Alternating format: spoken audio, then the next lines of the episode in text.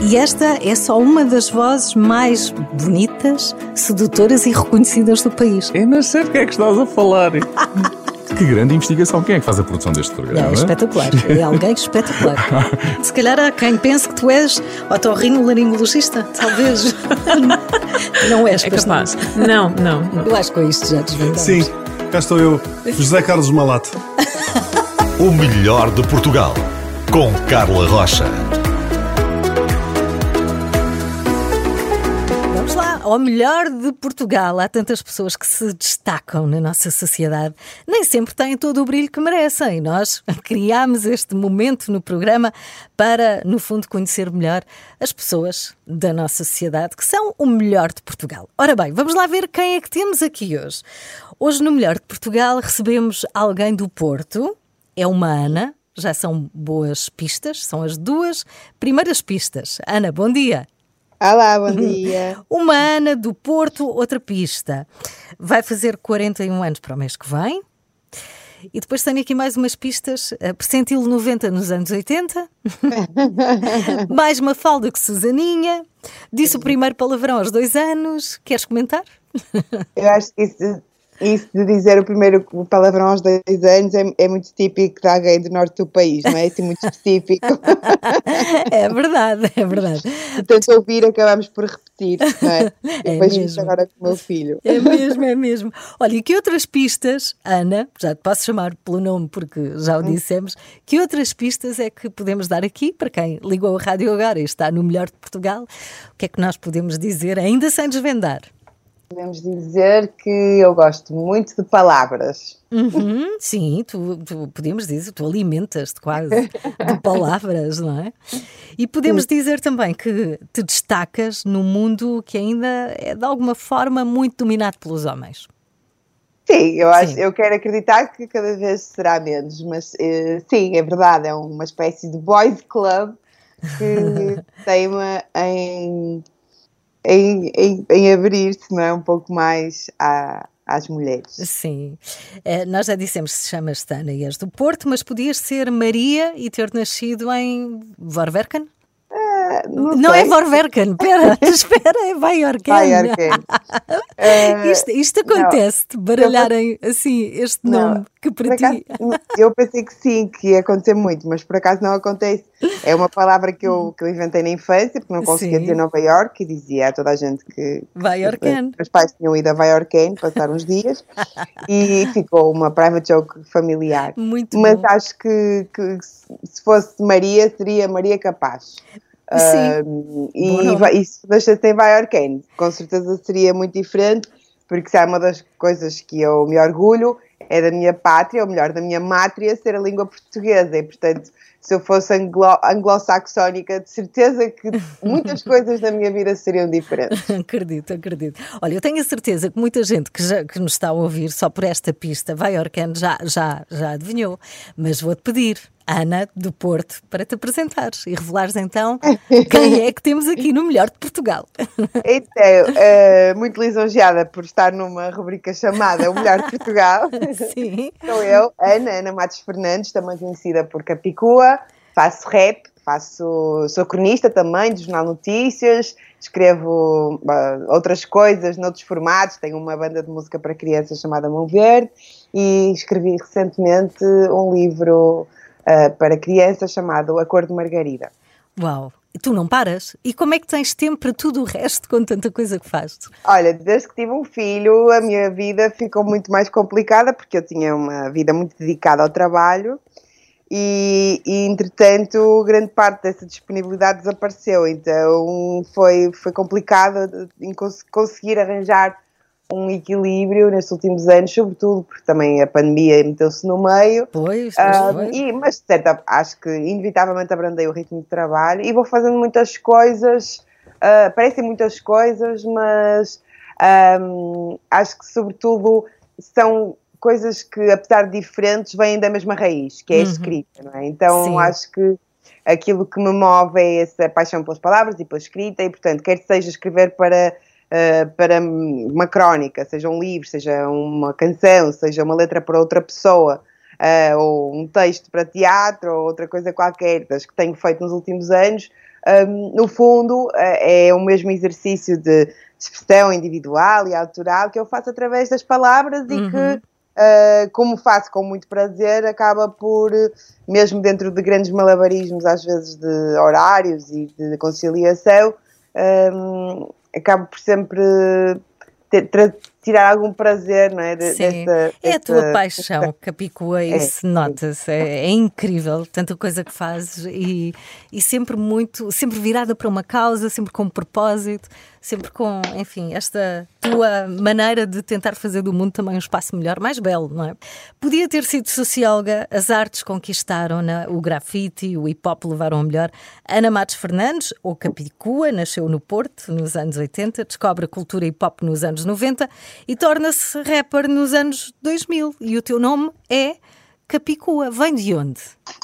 Ana? Uh, olha, eu quando era adolescente e comecei a, a, a tentar fazer rap, uh, tive que escolher uma espécie de nome de código, né? Os rappers normalmente não usam o seu nome de batismo uh, e ou escolhem uma alcunha ou criam um nome para, para si próprios, um nome artístico, digamos. E eu escolhi Capicua porque sou Ana, obviamente Ana é uma capicua, não é um palíndromo, mas palíndromo Sim. é uma palavra muito feia que ninguém sabe o que quer dizer, e capicua, além de ser uma palavra comum, que as pessoas sabem o que quer dizer, não é uma palavra, um número que se lê da mesma forma de trás para a frente, ah, é tem origem melhor. no catalão. Uhum. Uh, é uma palavra catalã que quer dizer cabeça e cauda, cap e cua.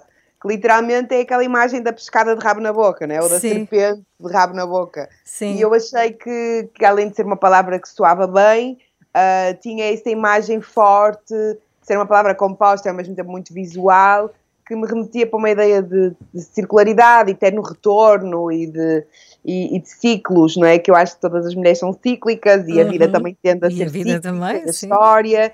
Então achei que tinha, pronto, por todas as razões era uma tem palavra tudo, que tem, tem tudo a ver contigo, é verdade. Olha, e como é que era a Ana em criança? Como Olha, é, como é que foi no não é? Que é uma canção sobre a minha infância, era muito mais uma falda do que Susaninha, nesse sentido que era muito um, perguntadeira, não é? Muito interessada nas coisas do mundo, uhum. era, era bastante reservada e, e até hoje sou. Um, não gostava muito de ser o centro das atenções, era assim um bocadinho mais. Um, estava sempre presente e a observar, mas gostava pouco de que falassem sobre mim e que, e que, me, e que me tornassem um bocado o centro da conversa e, portanto, um, tinham uma atitude mais observadora não é, do que propriamente grande protagonista nas coisas. Mas, ao mesmo tempo, essa minha capacidade de observação casava bem com uma capacidade de argumentação também muito grande, não é? Então era muito, negociava muito, estava sempre a fazer perguntas sobre tudo. A minha mãe tinha que, que quer dizer, não, nunca, cons nunca conseguia que a sua autoridade valesse sem uma quantidade de perguntas e tu questões. a melhor, não é? E às vezes, muitas vezes sim, mas, mas era boa aluna também, gostava muito de escrever desde criança. Mesmo antes de escrever já gostava muito de lenga-lengas, de rimas, jogos de palavras. Então, quando descobri a escrita na escola primária, foi como se fosse um superpoder que se abrisse uh, à minha frente. E, Ainda e... guardas uh, textos dessa altura? Redações? Olha, é engraçado, porque como foi a primeira vocação que os adultos valorizaram em mim, desde a minha professora, aos meus pais, etc., há pelo menos assim um poema ou dois da minha, da, minha, da escola primária que, que ficou um, para sempre na memória de todos, e o meu pai guarda e tudo, e a, e a professora queria editar num livro de, de de, da segunda classe e tudo, porque, porque achavam engraçadas as, as, as minhas, as minhas referências, não é? E, e, e, eu só estava a descrever, na verdade, aquilo que, que era, que era a, minha, a minha vivência e, e aquilo que era o meu olhar sobre o mundo, mas parecia sempre assim algo bastante. Eles surpreendiam-se no sentido mais profundo, não é? Para uma criança. Mais profundo, mais uhum. poético. Eu lembro que eu dei uma, uma, uma, um poema que, chamava, que era sobre ser, ser criança, em que eu falava sobre ver o pôr do sol atrás de um espigueiro. E, as, e, e, aliás, isso está, está na letra da, do Vai Orqueno, eu faço menção ao espigueiro.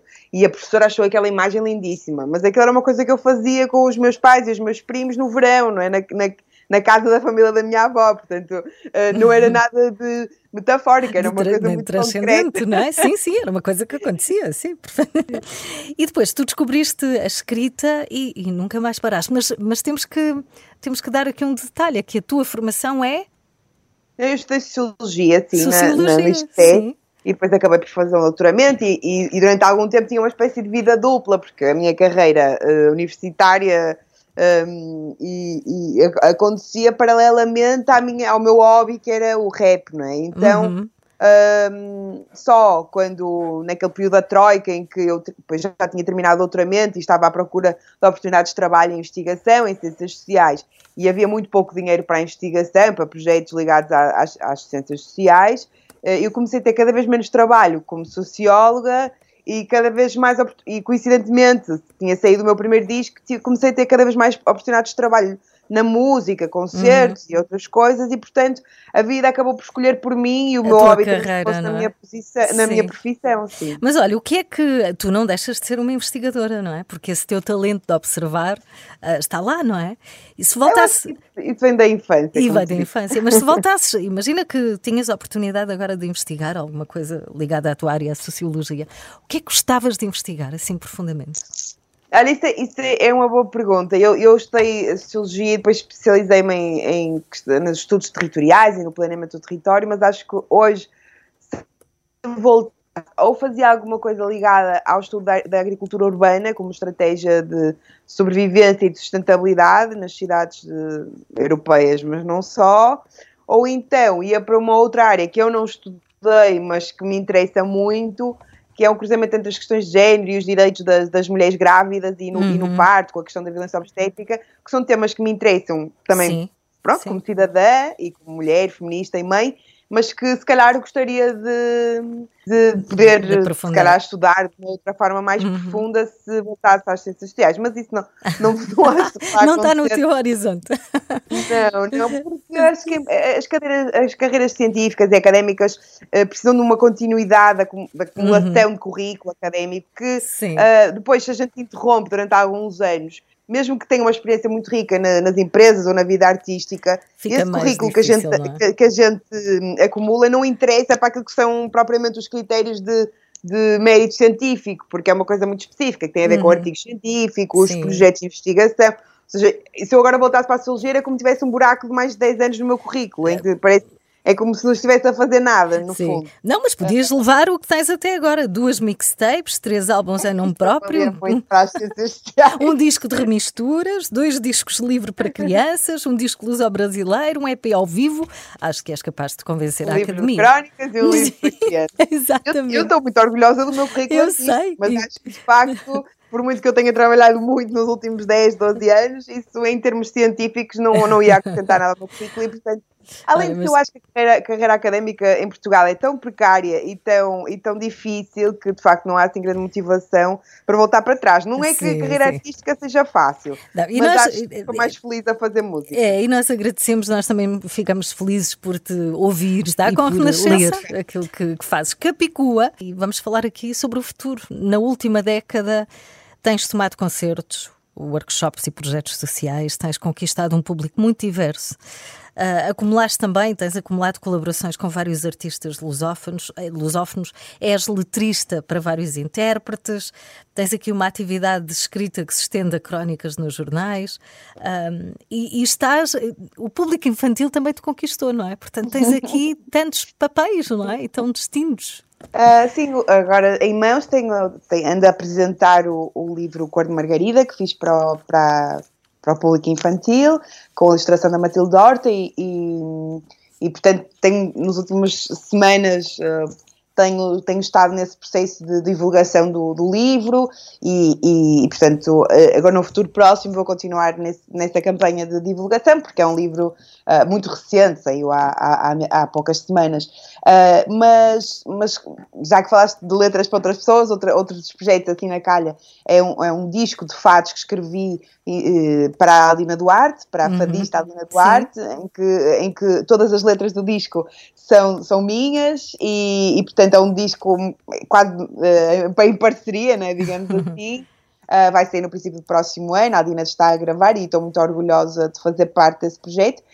E, e tenho, vontade, tenho vontade agora de, de continuar os meus projetos de escrita. Ainda, ainda não, não, não tenho, tenho algumas ideias, ainda nada assim uh, muito definido. Mas também tenho finalmente vontade de começar a fazer música, talvez um disco novo. Uh, que, que, que, quero, quero recomeçar uh, em termos de processo de composição, porque no, nos últimos uh, meses uh, tenho estado afastada da, da, da mais da, da, parte da composição, mais dedicada aos concertos e à escrita. Uhum. Sim, são fases, não é? Também não podes fazer tudo ao mesmo tempo, ainda para mais. És mãe, sim, tens, tens Sim, um, tenho, tenho o meu filho, tenho tido concertos de Monfer, né, dos concertos de para crianças, os concertos de Capicua também nunca pararam e, e e a verdade é que este, também esta campanha de, de, de, divulgação do Cor de Margarida me tem ocupado algum tempo nas últimas, uhum. uh, nos últimos poucos, poucos meses e, portanto, agora é que quando acalmar vou voltar a. Tu, tu, a tu és naturalmente um,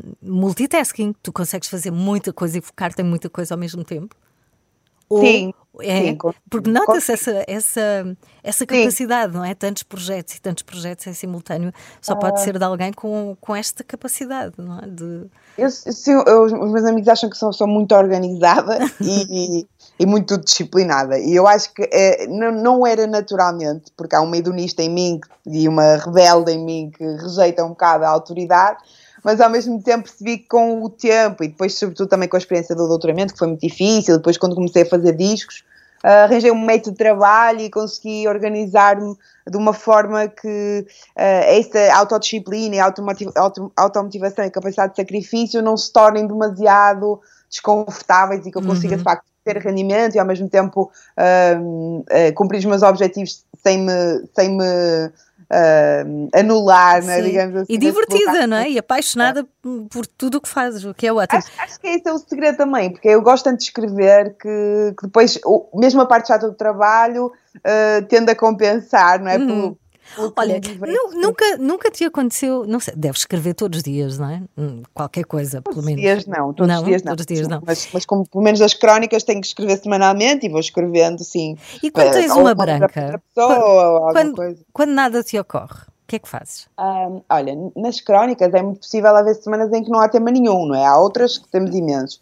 E eu vou apontando coisas. Se calhar de eventualmente não ter nada nos meus apontamentos ou nada que me, que me ocorra, tenho que confiar no meu músculo criativo uh, e nas minhas ferramentas que, que, que, já estão bastante oleadas, não é? pela, pela disciplina e pelo, e pelo, pelo treino e pela rotina, e, e, sei que mesmo que tenha que pegar numa coisa mais vaga, consigo sempre não baixar daquela fasquia. Uh, é uma obra de arte. Tu podes é escrever sobre tudo, não é? E, e fica assim uma obra Sim. de arte. Pode, é, olha, nem toda a gente é o Miguel Esteves Cardoso que pode escrever sobre um almoço de marisco ou sobre como escolher um bom melão no mercado e aquilo fica uma, uma, um texto literário exímio. Nem toda a gente tem essa capacidade, mas acho que de facto as pessoas treinarem, não é? E tivermos o. É, é como um instrumentista, é, treinarmos é sempre e tivermos disciplina, acabamos por conseguir fazer, uh, às vezes conseguir fazer omeletes com quase nenhum ovo e mesmo assim disfarçar bem. Agora, o é uma arte, é uma arte. É quando a inspiração se associa ao, ao tema e as coisas fluem, claro. Uhum. Capicua, foi ótimo ter-te aqui. Obrigada. Uh, foi ótimo conversar contigo e conhecer um pouco uh, a tua infância, o teu percurso percurso, a tua forma de pensar e também a maneira como contribuis, não é, para tornar a nossa sociedade mais sensível, mais informada, sim. não é, mais refletiva. Precisamos e já de... agora e já agora, se me permites, sim, já sim, que estamos de manhã claro. a conversar, agora às 11h30 da manhã vou estar na livraria da Fundação de Serralves no Porto a apresentar o Cor de Margarida, por isso se quiserem oh, aparecer. Sim, olha, belo convite, belo convite. 11 e meia, não é? Às 11 e meia. Trago uns pequeninos.